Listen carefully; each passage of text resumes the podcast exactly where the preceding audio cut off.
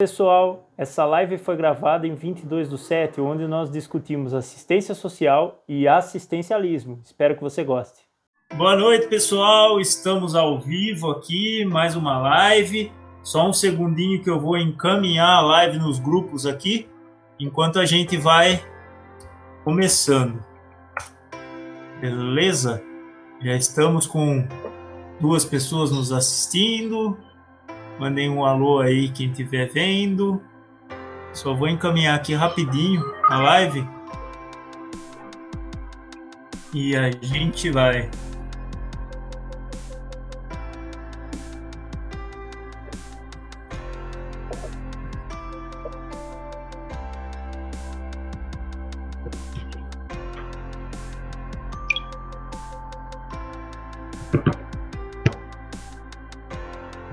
Tempinho para o pessoal ir entrando.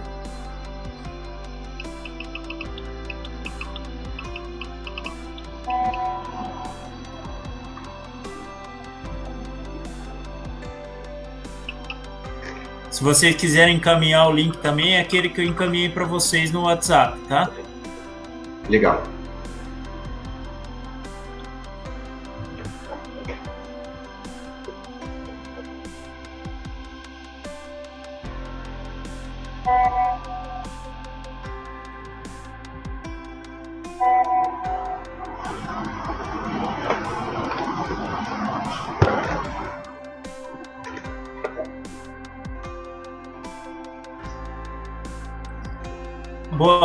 Noite, Maica.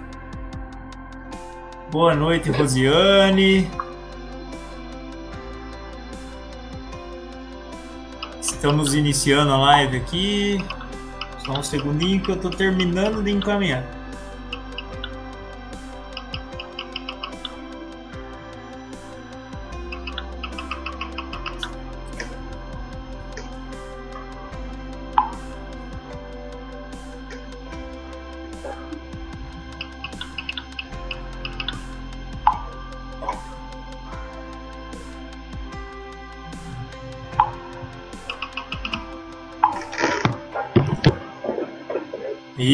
Gente, vamos lá então. Pessoal, boa noite para todos. Agora vamos iniciar a live. Já estamos a dois minutos no ar. Quero agradecer muito. Até vocês vão achar um pouco estranho aqui como a gente está na, na tela, né? Porque no card a gente estava divulgando que a Érica Pilon Campos ia participar e a gente está com o Dan aqui. Agradeço muito o Dan que veio fazer um socorro de última hora. Só para comentar o que aconteceu. A Érica não estava passando bem hoje, né? É, infelizmente. E aí ela não ia poder participar da live exatamente por conta disso. E aí o Dan topou de última hora e dar uma força para nós. O Dan também que estava junto com a Érica aí na coordenação desse projeto lindo aí em Serra Negra, né? Dan, se você pudesse apresentar para o pessoal. Bom, boa noite, gente. É, primeiramente quero agradecer o convite, Cássio.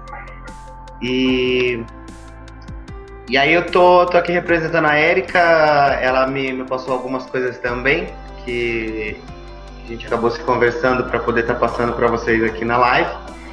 É, e esse, esse projeto a gente se iniciou, uh, inclusive foi até um pouco antes do, do pessoal da prefeitura, né, que, que também teve uma ação, mas a gente acabou começando um pouquinho antes deles é quando a gente começou a, a ter relatos né, de, de pessoas que estavam com essa necessidade de, de alimentos e tal. E aí a gente começou a pensar como a gente poderia estar fazendo isso para socorrer, né? Como, como montar isso para a gente poder estar trazendo essa ajuda. E, e a partir daí surgiu a ideia da gente fazer a, a, é, na, a corrente pela vida, né?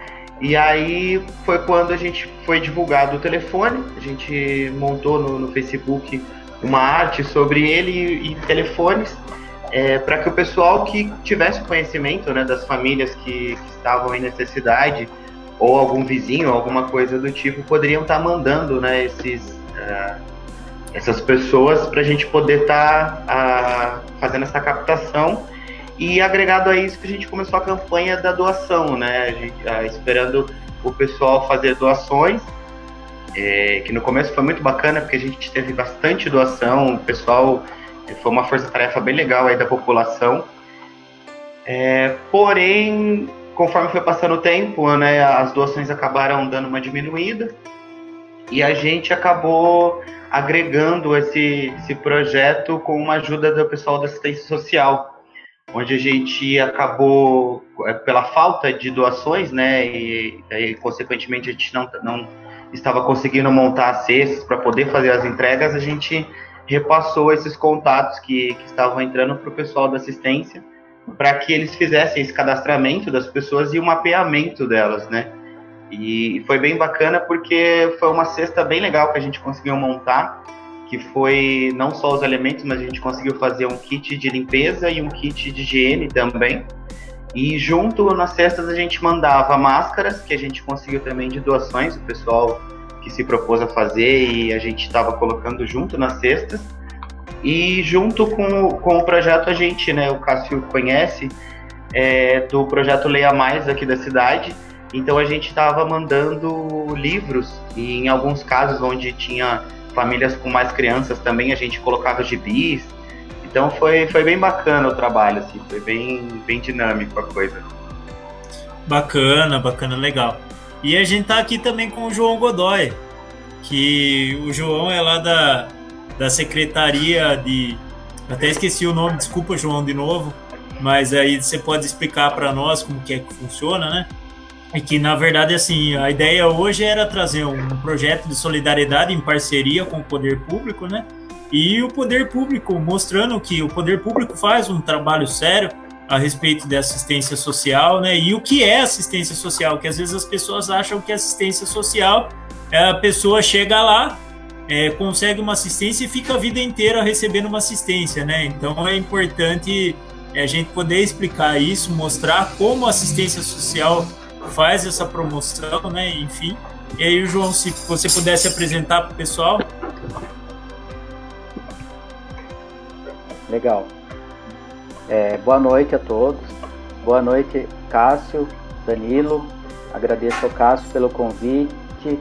É, eu sou, bom, antes de eu me apresentar também, é, eu acho muito legal a iniciativa de é, estamos em cidades próximas, né, aqui do circuito, né, Pedreira, Serra Negra e Amparo.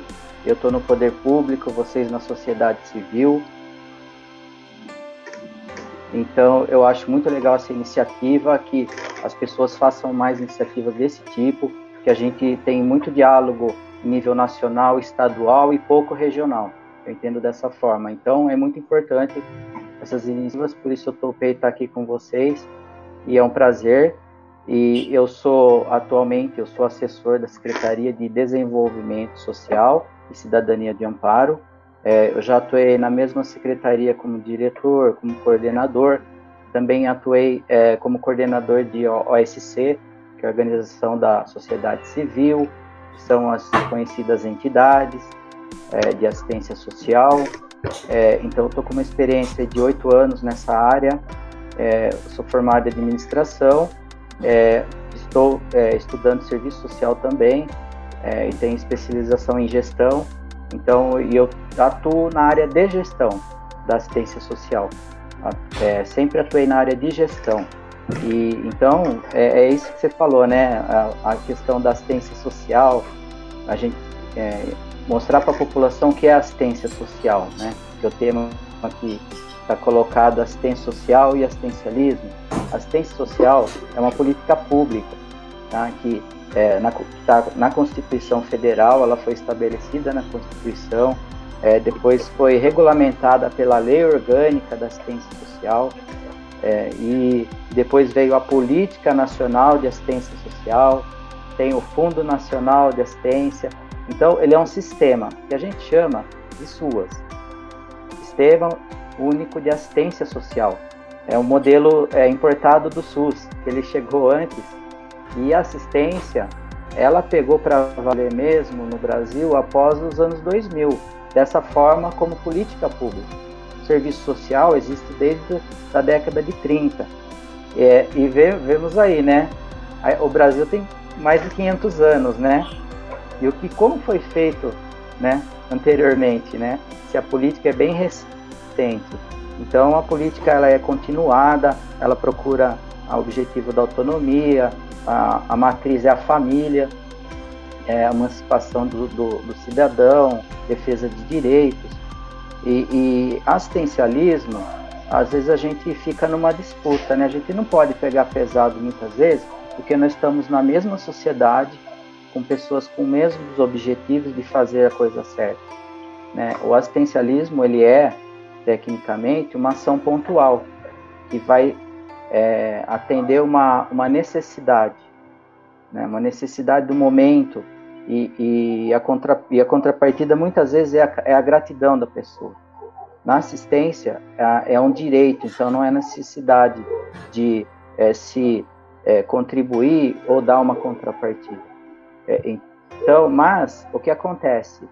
A, a, sociedade civil, quando quer fazer ações, ela pode sim, vocês são exemplos, de fazer em parceria com o poder público, né, de, de buscar critérios, de, de ser uma ponte. Né? Esse que o Danilo falou de distribuição de kits, de alimentos, se for bem direcionado para famílias que estão sendo acompanhadas pela assistência, é o caminho, porque é, aqui em Amparo nós estamos começando a fazer isso porque os recursos chegaram agora. Né? E veja que a sociedade civil ela tem uma, uma, uma, uma rapidez muito maior né, de atender as emergências. Eu acho que se sempre foi feito, aí depois eu posso falar das formas da sociedade civil trabalhar de forma organizada para atuar junto com a assistência. A gente tem experiência é, para passar aqui. Então, acho que uma introdução, acho que é, dá para passar um Isso é legal, é bem, é, é, bem importante, né? De como a sociedade civil pode trabalhar de forma organizada, né? Que eu acho que assim, o que incomoda tanto o poder público quanto as pessoas que fazem um trabalho sério de solidariedade, acredito eu que seja essa questão da, do assistencialismo por assistencialismo. Às vezes a pessoa vai lá, ela faz aquilo, ela tira uma foto que ela está fazendo, para ela só resolver o problema interno dela, né? De ego, talvez. Não sei se, se vocês pensam dessa maneira também, mas o que me incomoda quando eu vejo esse tipo de ação é às vezes a pessoa quer resolver só o problema interno de ego dela, ah, tô ajudando, tô fazendo alguma coisa, e na verdade, assim, ela tá fazendo uma coisa que não é organizada, né? É, que não é bem feita de uma maneira que age com a população para realmente ajudar a população, para realmente fazer é, é, uma coisa de uma maneira coordenada, né? É importante, o Dan comentou que tem essa parceria aí com, com o CRAS, né? É, vocês recebiam as, as necessidades pelo WhatsApp. E como que foi que chegou nessa conversa aí? De como que vocês decidiram que vocês iam conversar com o poder público? De que maneira foi logo no começo? Como que foi que funcionou isso, Dan? Tá. É, e, e, primeiro, assim, eu, eu queria colocar, é, eu acho que esse termo, para esse projeto que, que se deu aqui na cidade, eu acho que a gente pode até colocar como uma revolução solidária, em vez desse aspecto assistencialismo, né? Porque sim, sim. A, a, coisa é, tomou proporções assim bem grandes.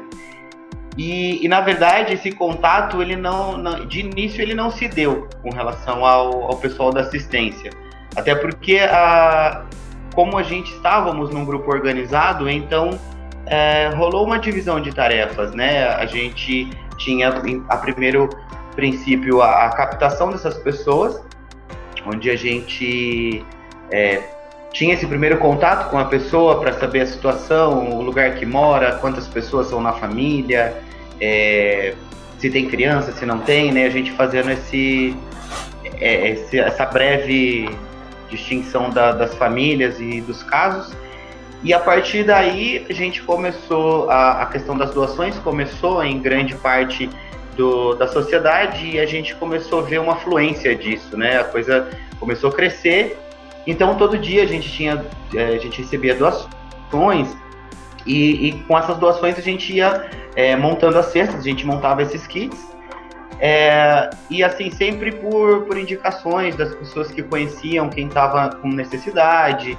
É, até, inclusive, a gente teve casos de pessoas que é, por exemplo, nunca passaram por uma situação dessa, né? E, e, se viram na necessidade de precisar dessa ajuda no momento. E a, a, a coisa continuou dessa maneira até o momento, se não me engano, a gente teve um caso é, num, num bairro aqui, onde era uma mãe com quatro filhos, se eu não me engano, e, e era uma mulher que tinha vindo, né? inclusive ela até veio de Amparo, e que parece que morava com, com um companheiro, mas aí tiveram problemas e tal, e ela acabou, veio para cá e estava morando na casa de uma amiga com as crianças e tal, ah, e aí a gente, só que assim, ela não tinha absolutamente nada na casa dela. Ela simplesmente ela só tinha colchão para poder dormir com as crianças. Ah, ela dava banho nas crianças na casa da amiga, a amiga que tava, acabou que por socorrer nessa questão alimentar. É, e aí a gente se viu, né, na, no, no, no, no preceito de ajudar ali, né? E, e aí com, ah, foi muito bacana também, porque a gente engajou a galera e todo mundo junto, a gente conseguiu meio que montar a casa dela, né, para ela ter pelo menos essa assistência de, de, uma cama, um fogão, essas coisas assim que a gente usa em casa, de necessidade básica mesmo, né, uma geladeira. E então foi bem bacana porque aí o pessoal todo se mobilizou e a gente acabou conseguindo fazer essa força-tarefa para ajudar ela. É, e aí foi quando a gente teve um primeiro contato com o pessoal da assistência, é, no qual era um, uma situação onde o pessoal da assistência não tinha, é, não estava sabendo né, sobre esse caso, e a partir daí que se começou esse, é, essa discussão e esse debate com, com o Renan, que até o João comentou, né, que, que a gente começou a se fazer esse link e a partir daí a gente começou a fazer, passar para eles esse mapeamento e começou essa, esse trabalho em conjunto. É, inclusive, quando é, a gente teve um caso também que a gente pediu esse socorro até para assistência social, só que pelo era um final de semana, é, isso acho que foi numa sexta-feira, e aí, né, pelo final de semana o fundo social ele é fechado, né? Então, no caso, eles só estariam voltando a, a trabalhar na segunda. E até foi foi bem corrido esse caso porque a gente passou o caso para eles na sexta, mas aí como não tinha esse esse tempo de respaldo, né, e realmente era uma família que estava em necessidades muito sérias e a, a, aquela coisa, né, quem, quem tem fome tem pressa, né, e a gente acabou correndo também com essa família, conseguimos ajudar eles nesse final de semana, e aí na segunda o pessoal da assistência começou a, esse cadastramento e aí foram é, começou o processo, né, o João acho que vai saber explicar melhor, esse processo de, de fazer a visita e, e, se ter o cadastro, né? E, e eu acho que assim foi bem bacana porque a coisa fluiu de maneira de maneira bem bonita, sabe? É, que nem o Cássio falou, né? A gente sabe que tem muitos que, que doam para massagear o ego, né? Mas ali a gente é, foi uma questão de, de vamos socorrer os nossos, né? A, vamos socorrer o pessoal da nossa classe, né, digamos assim, porque é, todo mundo se viu é, em desespero, né, digamos assim, nessa questão da pandemia, porque é uma situação que acho que pela primeira vez na história a gente está, a população toda está se vendo numa situação assim, essa questão do emprego, então é uma série de fatores, né, e, e acabou que foi bem bacana, o, o projeto seguiu muito bem, e aí conforme foi passando o tempo, é claro, né, que, que pela para a gente depender da, da, da, sociedade civil, não é uma, não se teve uma certa constância a longo prazo dessa questão de doações. Então, pela por essa queda nas doações e por se ter muito pouco, a gente acabou fazendo essa, como já tinha sido aberto né, esse diálogo com o pessoal do fundo, então aí a gente acabou agregando isso, então é, é, formou essa força-tarefa mesmo de, de a gente estar tá podendo repassar para eles para justamente para ter esse cadastramento e o mapeamento dessas famílias, né? E, e, foi bem legal porque a gente chegou a entregar acho que cerca de 400 cestas.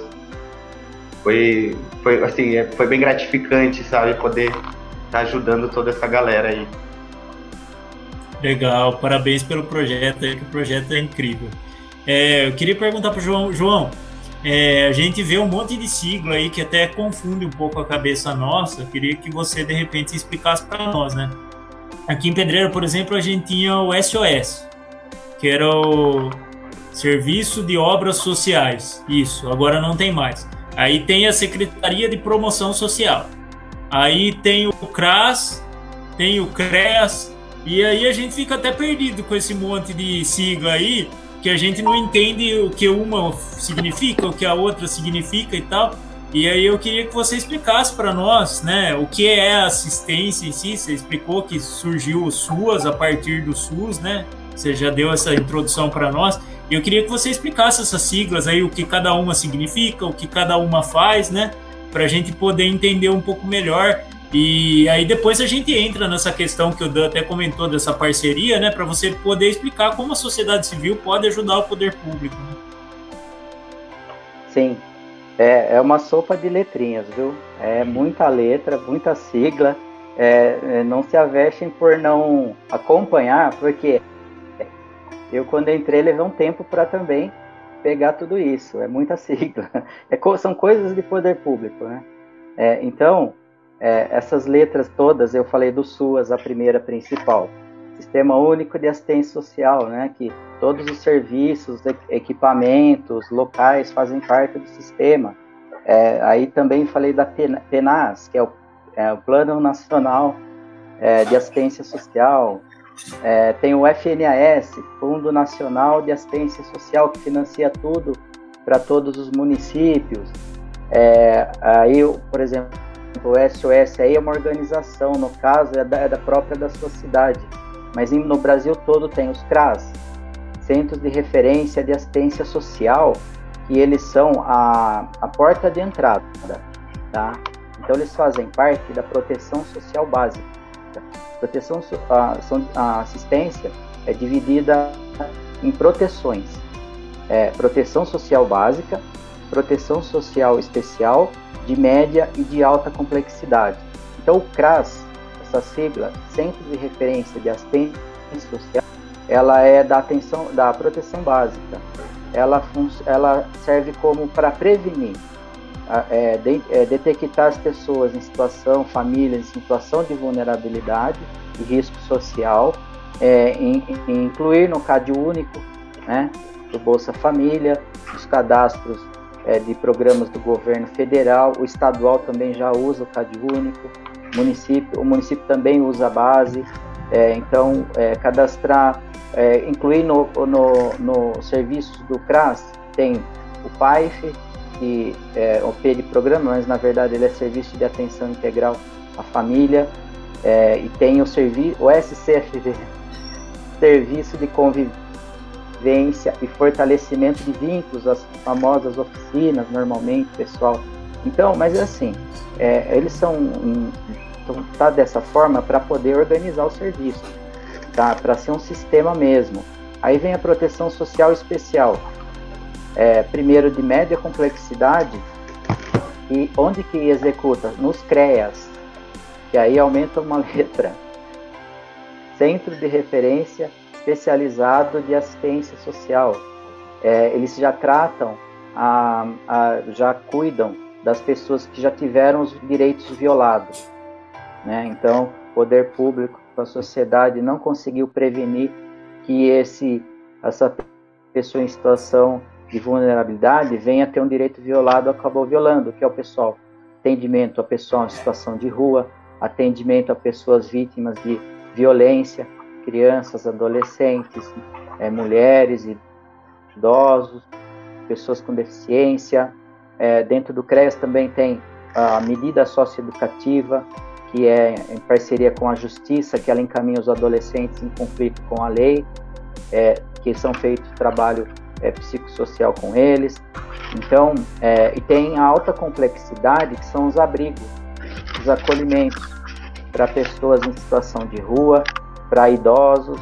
Então, é, é uma forma de abraçar todos os públicos, né, de organizar o serviço e todos é, estão obedecem à tipificação nacional de serviço. Tá? É, parece ser muito burocrático, é, é, mas é necessita. É, e na prática é isso, a gente precisa trabalhar é, em consonância com a sociedade, com os indicadores sociais, estar tá sempre atento é, a esses problemas, é, a apoiar grupos que ajudam para ter direcionamento. Então, com certeza, o Danilo não é essas pessoas que, que querem fazer por, por vaidade, deu para perceber nem o grupo dele, porque é, são pessoas que se preocupam com a causa, com a questão social. Então, e hoje as organizações da sociedade civil elas estão na, na lei orgânica da assistência como membro da, da rede. Porém, aí ela tem que estar registrada, ela precisa é, existir como uma entidade, daí vai ter que ter um corpo técnico. Mas é assim que começa, hein, Danilo? Você olha lá, vamos lá, vamos. É, os jovens precisam muito entrar. As organizações não estão se renovando, tá? Isso é grave, é grave, é muito grave no Brasil todo. As organizações estão com os mesmos diretores há muitos anos e não está renovando. Onde estão os jovens, tá? Então, em vez de ações pontuais, vamos fazer ações organizadas, né? Isso que vocês estão fazendo organizado é, é esse o caminho. Então, é, eu acho que é nesse sentido. É, eu, eu acredito que a intenção tem que ser essa mesmo, né? De fazer uma, um trabalho organizado, né? Que é o que a gente está fazendo aqui pelo grupo que eu participo e o Dan está fazendo ali em Serra Negra pelo grupo que ele participa, né? Importante ter essa parceria que é para a gente entender que assim que a gente não está aqui para suprir o poder público, pelo contrário, a gente está aqui de apoio, né? Apoio e o poder público é quem tem que praticar as políticas e trabalhar com a emancipação das pessoas. Eu acho que essa é uma, uma característica até que depois eu quero, quero já vou entrar com vocês nisso. Só quero fazer um comentário antes. Tem um amigo meu de infância que está aqui, o Sandrinho Alacastro, meu amigo de infância, parabéns por sua dedicação. Ele mandou um abraço para você também, João. Ele trabalhou com você, ó. João Godoy é uma pessoa exemplar, um amigo onde eu tive o prazer de trabalhar junto em Amparo. Um abraço. Sandro X. Você tá com o microfone fechado, João. Não escutei, desculpa.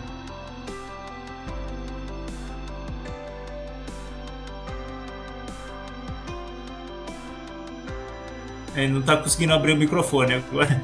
É, já, já já ele fala. A gente já volta, já. Olha lá, direto dos Estados Unidos. Olha que chique, ele tá lá dos Estados Unidos assistindo a gente. Olha que legal. Bacana uh, a marca tá falando assim, precisa realmente de renovação, João. Exatamente. Mas eu acho que assim que falta um pouco de, de ter essa prática, né, de conversa, né? É importante isso que a gente está fazendo hoje. Tendo essa prática de conversa, as pessoas entendem como podem ajudar, né? E eu acredito eu que aconteça de não ter essa renovação exatamente por isso, porque falta essa proximidade para lidar com essas situações, né? É, o João caiu, ele já volta. É, mas vamos lá. Eu queria perguntar pro, pro Dan. É, até esqueci o que eu tinha falado antes, mas eu tinha falado sobre a questão da emancipação, lembrei agora. Né? Eu acho que isso é extremamente importante a gente trabalhar com isso, porque se a gente trabalhar que a pessoa fique recebendo assistencialismo o tempo inteiro, é, não tem essa emancipação, né? Como a gente pode promover essa emancipação com as pessoas, né? Eu acho que é importante. E aí um trabalho que a gente está fazendo, né? É, também político, com certeza, mas para a gente prover essa emancipação para as pessoas, né? E o poder público, acho que o João podia comentar primeiro, aí depois o Dan complementa. É, como que é que o poder público trabalha com essa questão da emancipação, João? Só para as pessoas poderem entender, porque as pessoas às vezes acham que a pessoa caiu na assistência social e vai ficar a vida inteira lá na assistência social, e não é essa a intenção nem do poder público e nem das pessoas que trabalham com essa questão de solidariedade, né? A questão é você ver a pessoa vencer essa opressão, essa, esse caminho que acontece com ela, que às vezes ela é desprivilegiada, que ela não tem uma situação. Pode, pode ser? Sim. Sim. Então, Cássio, o que acontece? A, a questão de, da emancipação, ela, é, os serviços, eles são eles são nessa linha, devem estar nessa linha. A Constituição diz que a assistência social é direito a quem dela necessitar, ok? Então, é, a pessoa, a, a saúde, a educação, o tempo todo, é universal. A, assistência, ela é quem dela necessitar. Então, se a pessoa está numa situação de, de precisar de serviços da assistência, é, ela vai ser inserida no serviço. É, um exemplo de você trabalhar no médio e longo prazo, não dá para você fazer no curto prazo. Então, tem um instrumento que o CRAS, por exemplo, pode utilizar, que é o, é o plano de, de é o planejamento familiar, tá? Que ela senta com a família e com a chefe da família, normalmente a mulher, né? É, e faz um planejamento a médio e longo prazo, estratégias, sabe? É, tem que analisar a questão econômica, social da família, é, e tem todo um instrumental, uma parte técnica para se, se executar, que geram encaminhamentos para a rede, né, rede de saúde, educação, é, benefícios, né, Bolsa Família, entre outros, é, Viva Leite, então, para dar um, as seguranças, né, e a assistência social ela, são as seguranças de sobrevivência, as seguranças de acolhida, é, de renda, de, de convívio, convivência. Então, é, essas seguranças que têm que ser ofertadas para as famílias. Então, o que acontece? É, o, o, técnico lá, ele vai ter que fazer um planejamento junto com a família. E a família, é que você falou, ela não vai ficar a vida toda. Porém, a gente sabe que no Brasil, o Brasil é um dos países mais desiguais do mundo. A, a pobreza é sistêmica, vem de gerações. Então, acontece sim, por exemplo, do, do CRAS, atender a avó a mãe e a filha, né? de ficar gerações é, é, passando pela, pela assistência, porque tem problemas que são crônicos. Né? Então, muitas vezes a gente é, é reduz danos, procura reduzir danos, porque a, a, o dano já está feito. Isso tudo começa lá da, da, da educação, da saúde, da, da, da, renda. O Brasil é um país extremamente desigual. Eu acho que é, nós ficamos discutindo, é, todos nós, né, classe média, a, os pobres, todo mundo, né, aí fala, olha, a pessoa tem que empreender mais. É, não é empreender mais. A, a, a riqueza do mundo, ela está na mão de poucas corporações. E, e, isso é uma pesquisa lá do professor, né, tem até anotado aqui do professor Ladislau Dobor, ele tem um curso legal sobre um livro dele, a era do capital improdutivo. O que acontece? É, é, hoje é muito mais fácil você trabalhar o capital especulativo, improdutivo, do que a própria produção. Aí o que, que acontece? Falta emprego, falta, falta é, é acesso à renda, distribuição de renda. Então essas corporações no mundo e no Brasil, é, elas, elas, elas dominam, elas têm, detêm toda a riqueza do mundo, é mais sabido, né? Todo mundo isso é óbvio, mas é, e, e, então, e no Brasil, seis famílias têm a riqueza de 100 milhões de pessoas, tá? Então, isso vem desde o descobrimento, desde a, da, da, da, da escravização, né? Então, é, hoje, o que a gente faz é uma tarefa extremamente difícil, difícil, porque a inclusão social ela tem limites quando a sociedade é muito desigual. Ah, então, eu acho que a gente tem que, como sociedade, é, ao invés de ficar é, é, pensando só no serviço, no dia a dia, no que fazer, a gente tem que começar a ter movimentos. Então, se for a forma de participar, é de movimentos, defesa de direitos. Olha, tem um problema de aplicação na minha cidade, não tem um movimento pró-moradia. E o mercado imobiliário, ele faz o que quer. Então, é, e onde estão as pessoas para defender o direito? Você pode ter casa própria e defender o direito das pessoas que não têm moradia, e, né, que comprometem mais de um terço da renda com aluguel. Isso, estou é, dando exemplo de amparo, é extremamente grave esse problema, um dos maiores índices do estado de São Paulo, a questão do aluguel. Então, mas não estou falando que é, é, problema de um governo de outro, é da sociedade brasileira, é dessa é, exploração. Então, essas, a pessoa vai comprar um, um, é, um fogão na casa, vou falar do nome da loja, nessas redes enormes de loja, que está na bolsa de valores e tal. um fogão, para a fábrica entrega a loja 200 reais, a pessoa tem que pagar 400 à vista. Mas quem, essas famílias, quando elas têm 400 reais para pagar à vista, elas parcelam, vai para 800. Então, é, é, é, que acontece? Tem atravessador no meio, que são que bancos, bancos financeiros dessas próprias aglomerações. Então, esse, esse maior parte de capital né, de capital, ele não gera emprego, ele não gera, é, ele não distribui a renda corretamente, vai enriquecendo poucas pessoas. Então, eu acho que era um parêntese para a gente ter um, um, olhar mais amplo. Isso que você falou também de, de como as pessoas participar, acho que alguém falou no comentário, é, de como participar, é a participação social, entrar nos conselhos, procurar os conselhos que tem no município. Se não tem, provoca que se faça, porque muitos estão estabelecidos por lei. Né? Então, os municípios têm que ter, por, por lei, Conselho de Meio Ambiente, Conselho de Educação, Conselho de Saúde, Conselho de Assistência da Criança e Adolescente, do Idoso, e os ministérios públicos é, cobram do funcionamento. E se tem alguém no conselho que não é, que é simplesmente é, tá lá só para cumprir tabela, vai falar, olha, nós funcionamos.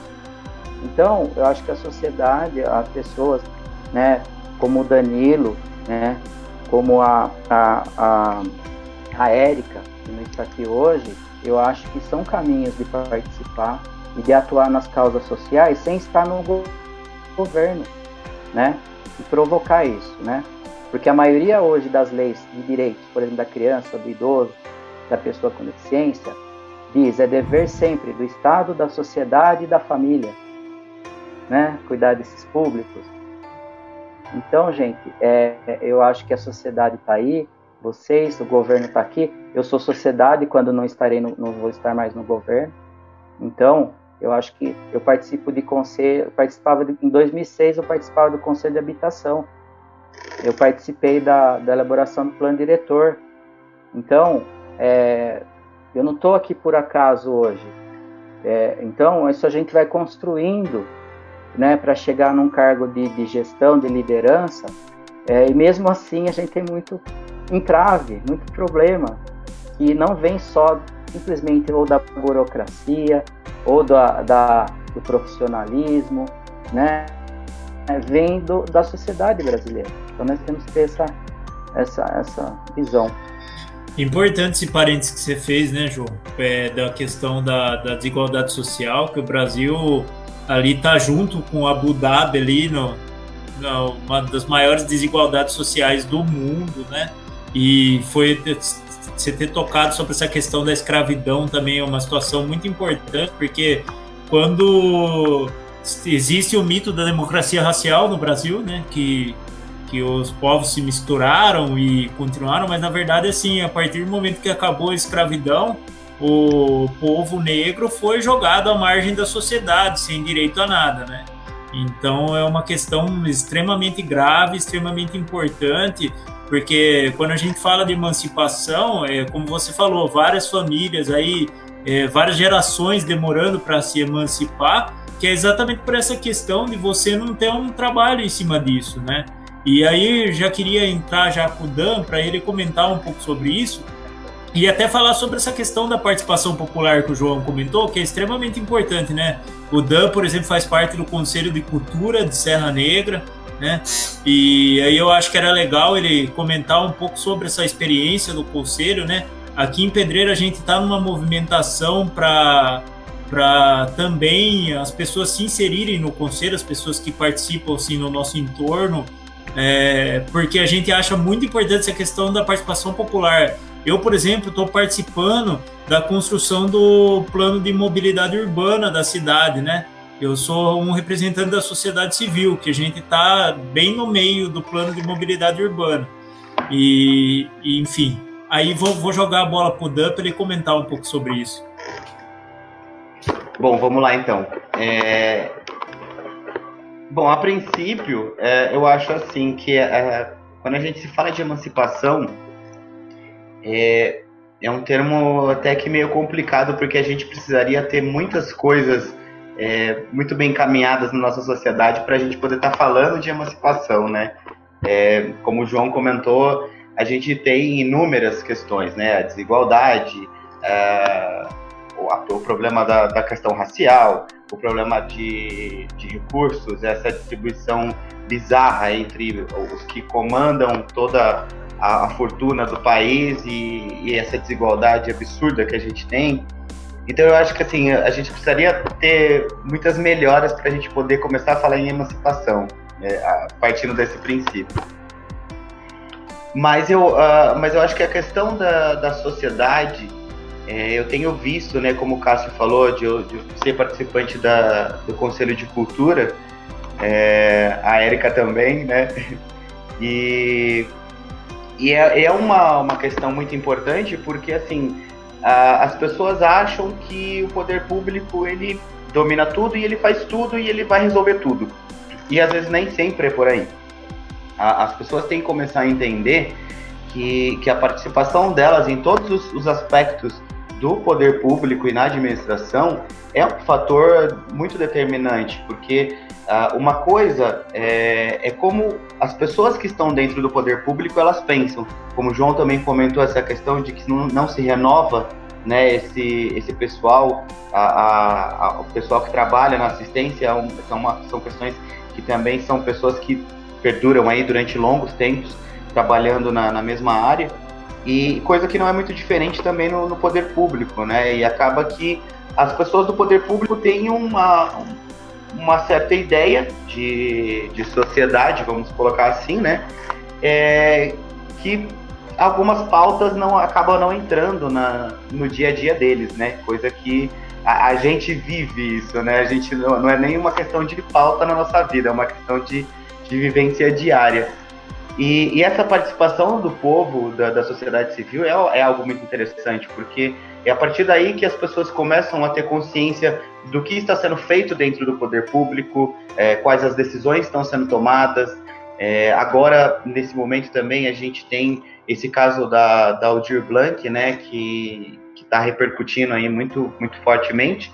E está sendo também uma força-tarefa aqui com, com o pessoal do conselho, né, os conselheiros da sociedade civil, para a gente poder alinhar isso e essa composição né, de, de estrutura mesmo entre sociedade civil e poder público, eu acho que é o, é o fundamental para a gente começar a trabalhar questões que a gente pode colocar, é, é, trabalhando bem essas questões, a gente pode até começar a falar sobre essa questão da emancipação, né? Mas eu acho que, a princípio, é, é fundamental essa participação da sociedade civil, até porque como diz, né, a gente tem isso na Constituição, né, o poder emana do povo, né, então a gente sabe que, ainda mais se tratando do poder público, todas as questões realizadas e tudo que é efetuado é, é sempre feito, mas muitos não, não sabem, muitos não, não procuram saber também é, é, claro que a gente também não pode generalizar isso, até porque uh, antes da questão da pandemia, essa coisa do, do, trabalho, né? A pessoa trabalhar o dia todo, então você chega em casa cansado,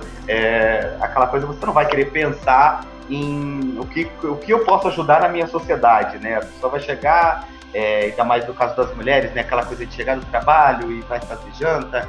É, tem todo esse aspecto social que acaba inibindo um pouco a, a essa participação mas eu acho que é, esse ponto colocado é, é, fundamental. A gente tem que começar a tirar as pessoas dessa zona de conforto e, e começar a trazer elas para essa realidade é, vivenciada entre decisões do poder público e ações da sociedade civil, porque é, eu acho que quando a gente tem essa essa junção, até como a Erika colocou aqui, né, exatamente, até mesmo para poder fiscalizar, né, porque a gente sabe que isso eu não falo só de Serra Negra, mas a gente sabe que acontece no, no país inteiro.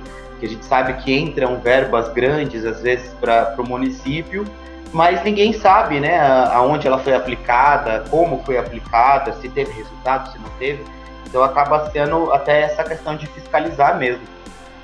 E eu acho que se a gente cria esse, esse link né, entre, entre poder público e sociedade civil, a gente acho que teríamos grandes conquistas se, se a gente tivesse esse alinhamento, é, tanto dos dois lados, né? Eu digo na sociedade civil, quanto essa questão de se interessar mais pelas questões do, do, seu município, da sua cidade, e essa questão do poder público de ser um pouco mais maleável nessa questão de, de ter esse acesso e trazer as pessoas da sociedade civil para compor eh, esses aspectos, né? Como o João falou, essa questão dos conselhos é muito bacana, é, e que, que se tem essa força-tarefa, né? O que, infelizmente, hoje em dia a gente acaba vendo que tem essa, essa separação um pouco é, a grosso modo, né? De, de sociedade continua sendo sociedade, e poder público faz o seu trabalho e a gente continua, né? Vida que segue.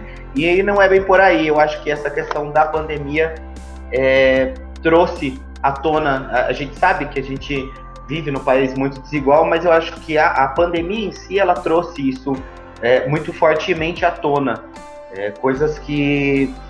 A, a, coisas assim, problemas que eram ignorados, eu acho que veio é, com uma força muito extrema é, no, no, fato de que a gente não tem, não dá mais para ser ignorado essas coisas, né? A, a força com que esses problemas emergiram é, é, o fato de que a gente não pode mais fechar os olhos para eles, né? A gente precisa procurar soluções e, e, e tentar resoluções mesmo para essas questões.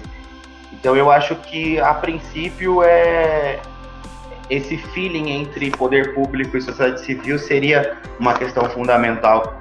E eu queria até colocar aqui uma, uma frase da, de uma socióloga argentina, Paula Sata, que é bem bacana. Ela fala, né? Não queremos voltar à normalidade, porque essa normalidade já é demasiadamente injusta e desigual, racista e heteropatriarcal.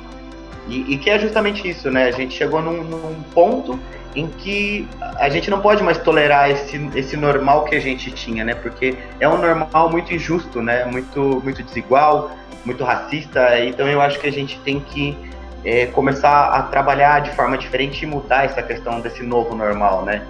Que a gente é, não é possível, né? Que as pessoas tenham essa consciência de que o normal é, é gente passando fome, é é, o negro sendo rechaçado todo dia, é, entendeu? Eu acho que não é o caminho desse novo normal. Eu acho que eu me, me prolonguei bastante aqui. Não, gente, aqui tá bem aberto, aqui a gente pode falar quanto a gente quiser à vontade, não tem tempo, não. É, eu, eu queria fazer um complemento só em cima disso, dessa questão da participação popular, porque a gente vê que é uma proteção até para o próprio poder público, né? Aqui, às vezes, a, a, gente vai lá, cobra o prefeito de tal coisa. Ah, prefeito, por que você não consultou a população a respeito disso? Fala, mas vou ter que consultar para tudo. Ele virou e falou isso. Eu falei, prefeito, pensa pelo lado positivo. Se você consultar a população e você fizer de uma maneira que é boa, tanto para a população quanto o que você estava pensando em fazer e conseguir aglomerar isso, vai ficar todo mundo contente. Todo mundo Prime... sai ganhando, né? Todo mundo sai ganhando. Ele sai ganhando porque ele tem o um respaldo, ele consultou a população e a população opinou sobre aquilo, né? Então é, é extremamente importante por conta disso. É assim, é um trabalho que a gente tem que fazer pisando aos poucos, indo devagarinho, porque é, produzir esse engajamento não é fácil, né, nas pessoas, né? Produzir esse engajamento, essa preocupação. As pessoas hoje elas trabalham demais, elas chegam muito cansadas do trabalho e elas não têm força para ir lá para ter uma participação popular em cima de alguma coisa. Então isso é reflexo da nossa sociedade, de, dessa questão da exploração, né? Eu não lembro se foi o João ou foi o Dan que comentou da questão do empreendedorismo. Assim, agora tá romantizando essa questão do empreendedorismo como se tudo é. Você vira um Uber, você é empreendedor. Você vai entregar é, quentinha, você é um empreendedor também. Então tudo virou um empreendedor, só que assim, o é empreendedor de uma maneira que você está precarizando ainda mais o trabalho, né? A pessoa não tem o um mínimo de direito, né? E aí eu acho que entra numa questão que o João comentou, essa questão da luta por direitos, né? E aí é aí que está um problema que a gente encontra, né? A gente chega num limite que as pessoas estão muito cansadas, muito esgotadas, elas não têm energia, elas acreditam que aquela força é, que elas têm, elas não vão conseguir atingir nada. Então é, é complicado. Mas assim, a gente vê que com a participação popular, né? Voltando nisso, acho que o João vai ter alguma experiência para contar e o Dan também a gente vê que as coisas mudam um pouco, são um pouco diferentes, né? Eu, eu vou dar um exemplo aqui, a questão da barragem, tá? Em, em construção, a barragem aqui em Pedreira, né? Mas lá no começo do ano passado, quando estava em voga essa discussão, a gente foi lá, pressionou a Câmara dos Vereadores, eles fizeram uma indicação para o embargo, o prefeito fez o embargo. Tudo bem que acabou num, num, Tudo bem não, tudo mal que acabou não, não parando a barragem, né? Que é um perigo aqui, barragem aqui em Pedreira é um perigo para a população de Pedreira, está aí a 700 metros da, da primeira casa e 52 metros de altura. A gente sabe que barragem de água é diferente de barragem de minério, mas assim, é, qualquer má operação da barragem corre o risco de alagar a cidade inteira. E então a gente vê que tem resultado a participação popular. Até teve um outro processo aqui o ano passado, até desculpa me alongar um pouco sobre isso, mas é só para mostrar que a participação popular tem resultado. Que foi a questão que, eles, que, é, que a prefeitura queria fazer um novo passo municipal. E só que esse novo passo era um prédio enorme, gigante, né? E, e esse prédio enorme, gigante, o custo que ia ter com ele só com gasto estrutural era 10 milhões de reais, fora os outros projetos que ainda nenhum tinha sido feito. E como não ficou claro para a população, a população pediu audiência pública a respeito disso, né? vários grupos da população da cidade pediram audiência pública. Quando não ficou claro de onde, como ia vir, quanto ia gastar nesse prédio novo da prefeitura, é, só para explicar, eu sou a favor de uma prefeitura nova, mas não do jeito que estava constando lá a população, com essa pressão que fez, a prefeitura, os vereadores acabaram votando contra o, o empréstimo e aí não teve o, a construção da prefeitura nova. Mas isso foi devido à participação popular. Então a gente vê vários casos aí que a participação popular move, né? E queria que vocês comentassem um pouco sobre isso, João, como é a experiência dele aí, como pode ter essa interação entre o poder público e a sociedade civil, é, como a gente pode tentar conseguir essa participação popular um pouco melhor das pessoas? O que, que você pensa sobre isso, João?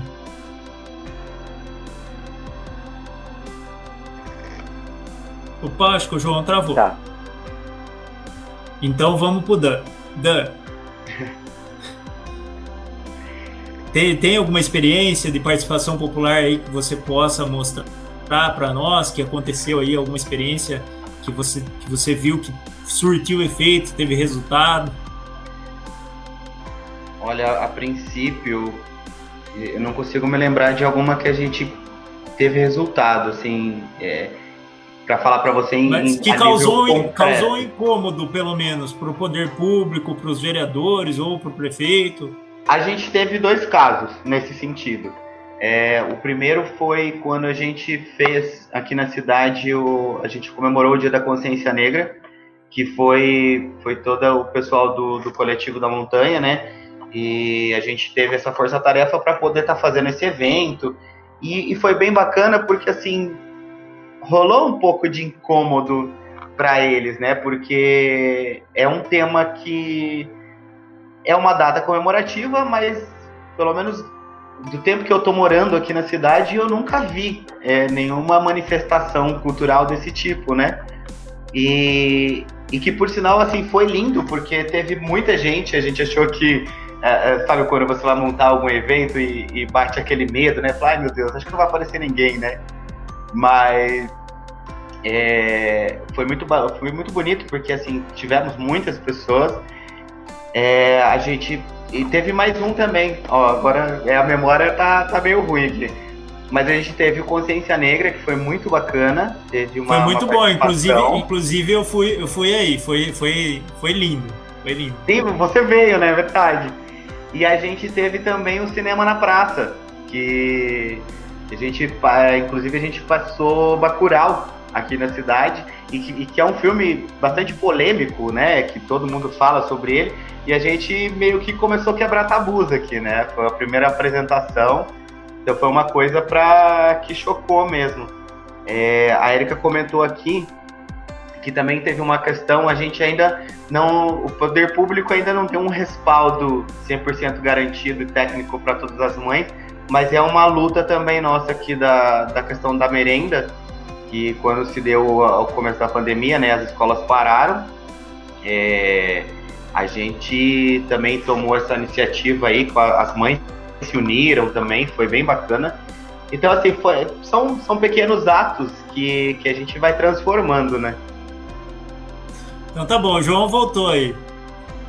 João, a gente, é, tava, a gente tá. tava falando aqui sobre a questão do, do poder público, quando da participação popular, de quando as pessoas fazem a participação popular, isso reflete no poder público, e aí eu tinha jogado a bola para você e travou, daí eu falei pro Dan falar, daí eu falei, a hora que o João voltar, o João comenta também.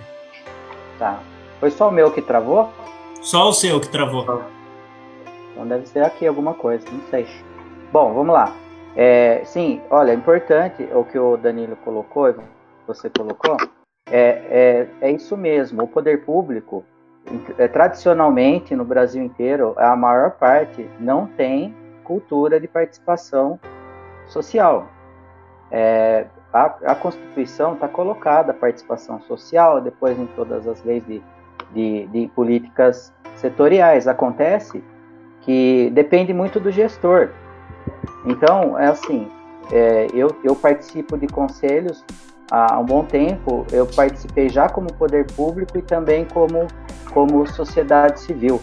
E veja bem, é, o que falta, principalmente do poder público, também um pouco da, da a sociedade civil, quando ela tem problema de interlocução, a questão prática do saber ouvir, do debate, etc., o, o, poder público tem que oferecer capacitação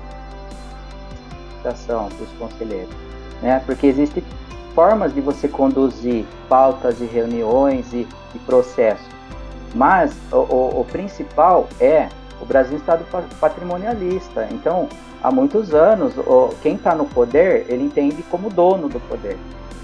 Então, e, e isso, é culto, isso é da cultura política do Brasil, da formação histórica do Brasil. Então, quando um governante diz, mas o conselho dizendo o que eu devo fazer, né, é, ele está reproduzindo é, esse patrimonialismo, né, essa questão de eu sou dono do poder. Então, enquanto eu estou no poder, o que eu faço é da minha conta e nada mais, tá? Tô, né, tô falando em caso extremo, mas é, sutilmente essas coisas acontecem, né?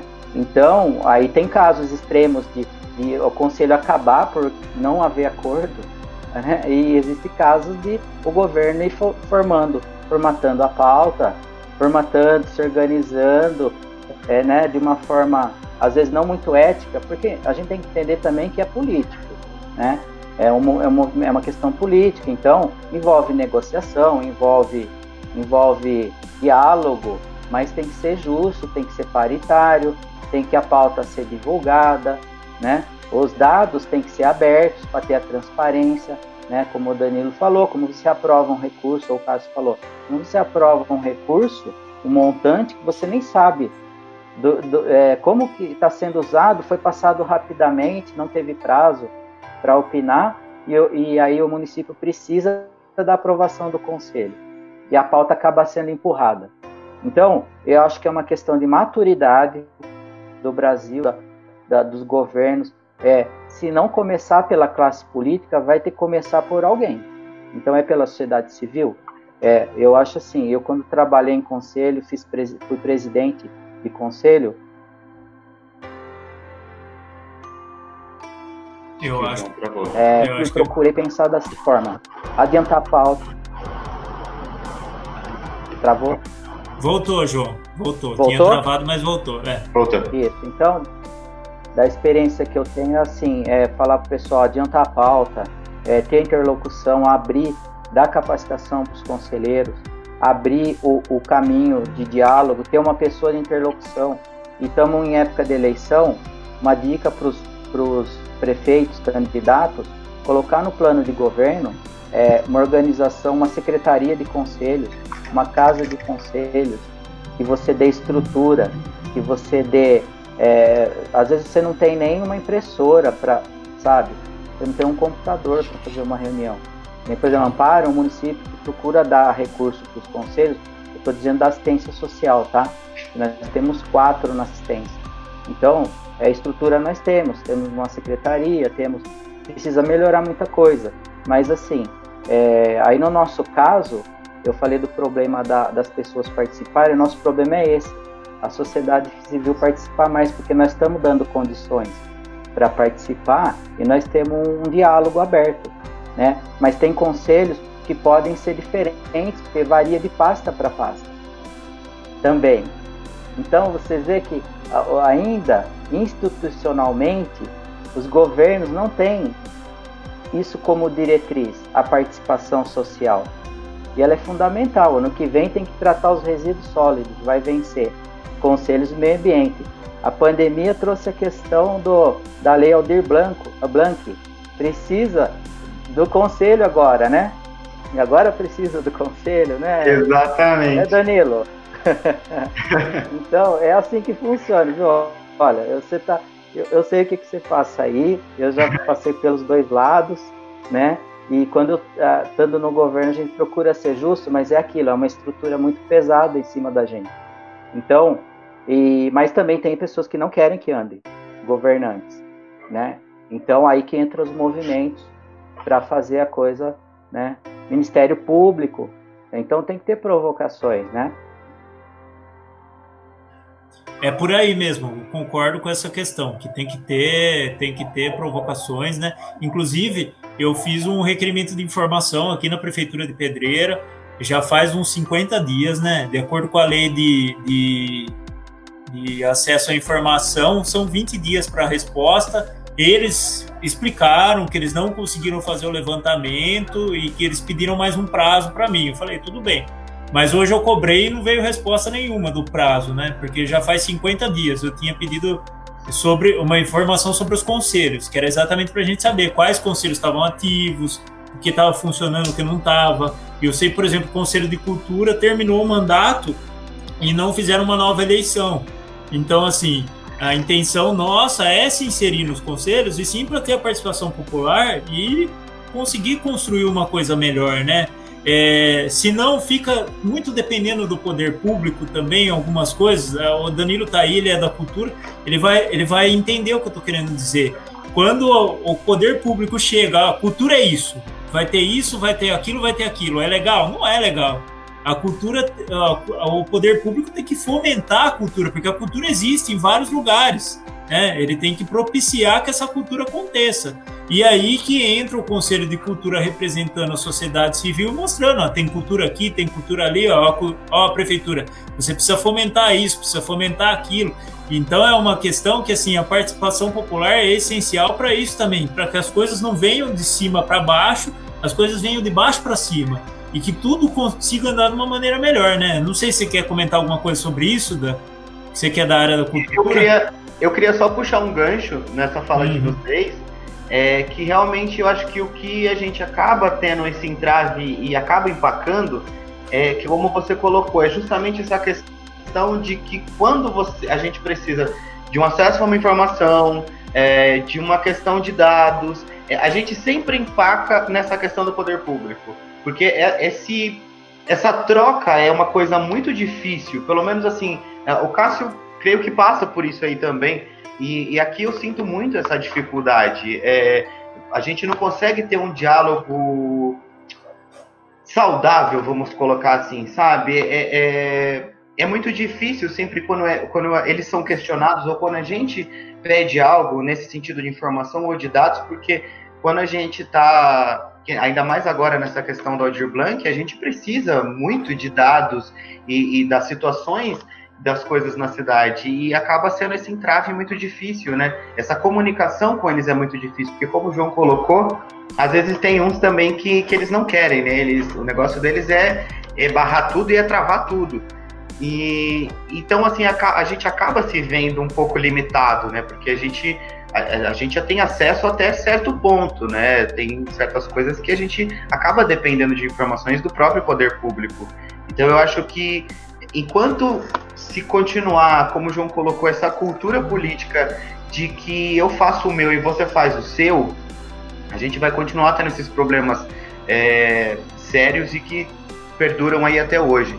Então eu acho que a, a gente precisa começar a mudar esse esquema, é, essa questão de, de ter essa, essa viabilidade de conversa entre a sociedade e o poder público de uma forma que se seja tranquila, sabe? Você, por exemplo, você não ter que protocolar um pedido de informação para você ter uma informação.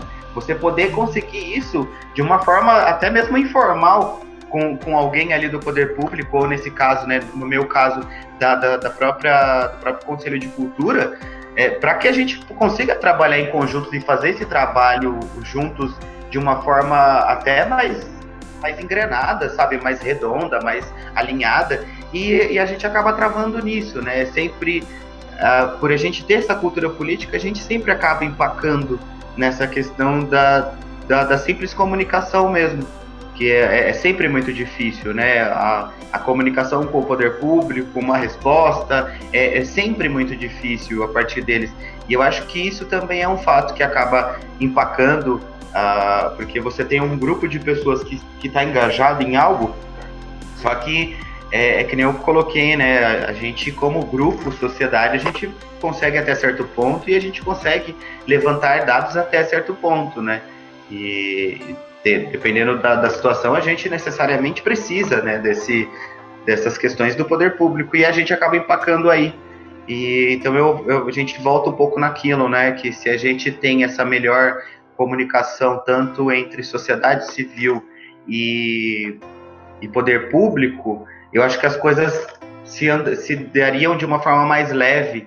É, como a Erika colocou, e era uma coisa que eu ia comentar, até o João também comentou sobre isso, a gente, eu acho que uma coisa que peca muito, pelo menos eu, eu, eu falando aqui de Serra Negra, é uma coisa que peca é essa questão da transparência, porque é sempre, uh, tudo que é feito, ou tudo que é falado é sempre muito é, de uma forma muito fechada, sabe? De uma forma muito, muito omitida da população. Então a, as coisas acabam se, se acontecendo e se dando na cidade e, a, e o pessoal acaba não tendo nem noção do que está acontecendo, às vezes nem sabendo do que está se passando na cidade, né? E isso eu acho muito errado, porque... Eu, eu acho que o Dan travou. Ah, voltou. Voltou? Voltou. Então, e acaba tendo essa divisão que, que não é legal, né? Deveria ter esse trabalho em conjunto, né? É, aqui, aqui o que eu percebo aqui em Pedreira é. Num, parece que existe um pouco de receio, eles não estão acostumados com a participação popular. O que eu enxergo aqui é isso. Eles não estão acostumados com a participação popular. E quando existe essa participação popular, isso causa um sistema defensivo neles. Uhum. Ah, eu fico, não sei, será que tá querendo me atacar e não sei o que, quando na verdade você tá querendo fazer essa, essa parceria para as coisas andarem. O que, eu percebo, o que eu percebo aqui é um sistema de defesa, é, aqui em Pedreira, né? Não, não, sei, eu não sei, eu acho que cada lugar funciona de uma maneira diferente, cada lugar é um gestor, como o João próprio falou, né? Mas aqui eu vejo que é um pouco dessa questão do sistema de defesa, que tem medo de passar a informação, é, porque não está acostumado com a participação popular. É, então eu acho que vai um pouco para esse lado, é o que eu percebo aqui, porque sempre que a gente senta com o prefeito ou senta com o secretário para esclarecer alguma coisa, sai todo mundo satisfeito no fim. Porque a gente sai satisfeito que eles explicaram o que a gente queria e eles saem satisfeitos porque eles conseguiram explicar. Só que eles têm medo, não sei por que, que acontece isso, mas assim, tem um receio que isso aconteça, entendeu? Enfim. Mas eu não sei se o João quer comentar alguma coisa. Né? Oi? E não é nenhum bicho de sete cabeças, né? Não, exatamente. Eu não sei se o João quer comentar alguma coisa sobre isso. Sim, é. É, viu? É, que acontece? É isso mesmo. Às vezes é um medo, um receio de que não, não tem motivo, porque é, a coisa está sendo feita de uma forma correta. Então, na verdade, é o que eu falei é, no momento a falta de maturidade para o diálogo. Né? Eu, acho que os políticos, governantes, né, todos nós, nós precisamos ter mais preparo e, e maturidade para ouvir, né, para poder entender. É, é, o Brasil é um país muito corporativista, então o pessoal é, é o tempo todo lutando por algum segmento, por algum, sabe? Eu estou falando em, em relação de poder, tá? não é, não, não é de afirmação, mas assim, é sempre alguma coisa é, de é, em relação a poder, olha, é, até corporativo de profissões, sabe? É, engenheiros, é, professores, é todo mundo pensando no, na sua, é, né? Então, é, esse pensamento de não ouvir o diferente, de não ouvir as opiniões diferentes, não ser plural, né? Então, às vezes a pessoa nem tem essa intenção, né? Que você falou, olha, a pessoa parece ter um medo, né? Mas depois que conversa, nossa, a gente deveria fazer isso mais vezes, né? Então, eu acho que tem isso muito é, de, de, questão de maturidade para o debate político. A política está nivelada por baixo, as pessoas com qualificação que, que têm essa intenção de democrática não estão entrando na política e não estão fazendo, é, é, disputando eleições e acaba ficando que esse, essa coisa oligarca, oligárquica antiga se renovando. Né? Então, é, fica, é, eu acho que é, é, tem essas duas formas e depende do gestor que abre as portas e, e abre para o debate. As coisas andam. Na assistência, a gente, assim, todas as grandes decisões da assistência e da criança e adolescente, que envolve muito recurso, é, todas as decisões, é, nenhuma passa pelo prefeito, por exemplo, para dar uma. Entendeu? Os conselheiros decidem, o que decidiu está decidido lá. A pauta não é previamente levada para o prefeito para ver o que ele acha. É, na assistência é assim que funciona, porque nós temos uma cultura já de 20 anos mais, vem de vários governos, não só desse, de manter isso. Né? Agora, o problema, por exemplo, que a gente tem é, na assistência é que fica muito dominado pelas organizações sociais. Falta, por exemplo, a participação do usuário da política. Falta a participação de pessoas interessadas no assunto. Tá? Então, é, é um, é, a participação social é, um, é um, uma coisa que a gente tem que caminhar e andar. Acho que a partir do momento que a gente sentir que existe uma predisposição a ser ouvido, a, a, entender que a sua opinião é importante, as pessoas acham que a opinião dela não é importante, porque é basicamente isso que acaba acontecendo, né? Ah, existe aquele receio, aquela característica que eu mando e que eu faço desse jeito, que nunca ninguém falou para mim o que eu tinha que fazer, agora eu vou ter que ouvir o que eu tenho que fazer, né? E a gente tem que começar a construir isso de uma maneira diferente, porque sempre que a gente constrói um diálogo coletivo e isso é construído num consenso, a coisa sai muito melhor para todo mundo. É, é uma coisa que eu acho que é clara, né? E, e só para antes da gente finalizar, né? É, é importante o, o, a questão da assistência social, né? Pelos vários projetos, né, João, que, que tem aí, são 14, 14 programas, João? São 14 programas, né? É. É, Amparo a gente tem os serviços públicos, né, que são feitos pelos CRAS, CRAS 1, CRAS 2. É, tá falhando? Aí. Tá, tá indo. Falhou? Tá indo? Não, tá normal. Tá indo, tá. CRAS 1, CRAS 2. Tá ok. CRAS 1, CRAS 2, o CREAS, é, o Centro Dia do Idoso, então nós temos equipamentos e projetos públicos, serviços públicos, e tem em parceria com a rede. A rede são 14 entidades. E cada entidade ela tem pelo menos um, dois, até três projetos com o fundo da assistência, com o fundo da criança e adolescente, com o fundo do idoso, quem trabalha com idoso. Então, é, ele, é, o que acontece? Se for de uma forma em rede, eu acho que a, a assistência ela tem que atuar em rede. Esse é o grande desafio hoje da assistência social no município, atuar em rede tá? e ter financiamento. É, uh, muitas vezes a assistência não tem poder de briga para é, disputar orçamento com outras políticas, com saúde, educação. Então é importante a defesa de, do orçamento, que tem um, um orçamento, porque o, o, o governo federal passa uma parte, o estadual uma, uma pequena parte. Então, a maior parte do, do, do fundo municipal é recurso próprio. Então, é, é importante trabalhar o financiamento, senão não se faz nada. Né? Sem recurso, dinheiro não faz nada. E a gente trabalhou nos últimos oito anos é, brigando mesmo por orçamento, sabe? Porque o que acontece? Se você, isso é importante para quem participa, é, a, lei, a lei orçamentária sai agora, vai sair em, em setembro para votar até dezembro. Então, previamente, a gente precisa discutir o orçamento, porque senão você perde um ano inteiro, né? E aí fala, ah, já ouviu desculpa, né, Danilo? Não tem orçamento, né, cara?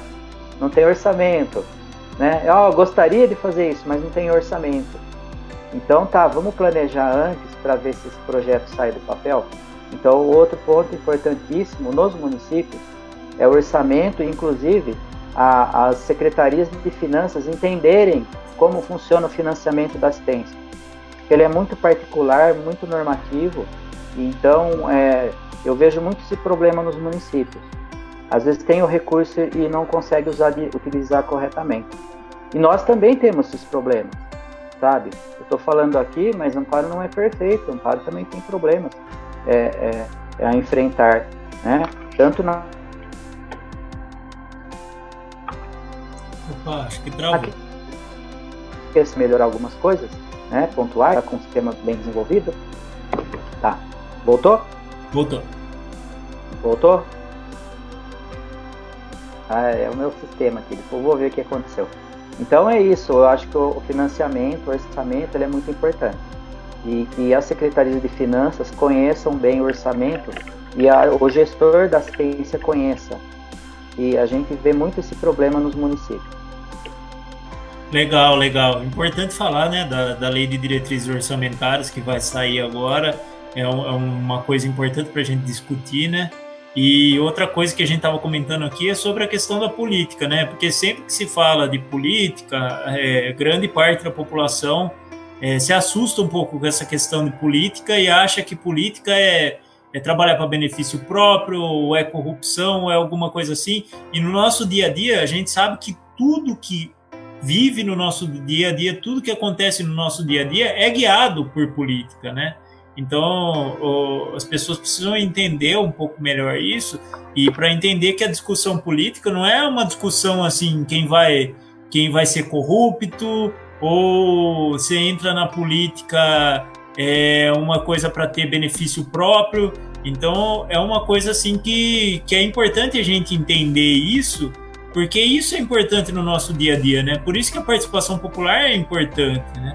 Pra exatamente para humanizar essa questão, porque se você ficar pensando só dessa maneira, é igual o João mesmo comentou, não, não muda, né? Você fica sempre com as mesmas pessoas, ocupando o mesmo espaço no poder público e, consequentemente, várias pessoas fazendo isso por benefício próprio. E aí as pessoas que são pessoas que poderiam fazer alguma mudança em trabalhar essa questão coletiva, trabalhar a participação popular, mostrar que as pessoas que elas são ouvidas e são ouvidas de verdade, né? Porque às vezes a gente não percebe que não tem uma, mesmo a gente que participa, a gente percebe que as pessoas que fazem essas coisas é, é, que estão ali no poder público, seja vereador ou seja alguém que faz parte do poder executivo, elas às vezes não ouvem a gente, mesmo sabendo que a gente está participando sempre ali. Algumas ouvem, algumas não. E isso incomoda, porque assim, aí as pessoas não vão querer participar mesmo. Se não tiver essa abertura para ouvir as pessoas, para sentir o que essas pessoas querem de verdade, não, não acontece nada e a gente continua na mesma, né? Então é mais ou menos isso. E aí agora, gente, queria encaminhar mais para a gente finalizar. Quero agradecer muito vocês, agradecer o João pela predisposição dele aí de explicar para a gente como funciona a assistência social e a importância da assistência social para as pessoas, né? É, que as pessoas precisam da assistência social. Agradecer muito o Dan, que aceitou o convite de última hora aí para para suprir a Érica, que a Érica não estava bem para participar ao vivo, ela, e ela está aqui conosco no chat. Estou super feliz que a Érica está aqui, mesmo não estando muito bem. É, agradeço muito vocês dois e queria encaminhar para a finalização. Eu vou entregar para o João primeiro e depois a gente finaliza com o Dan, pode ser? Ok. Ok, é, Cássio, muito obrigado pelo convite.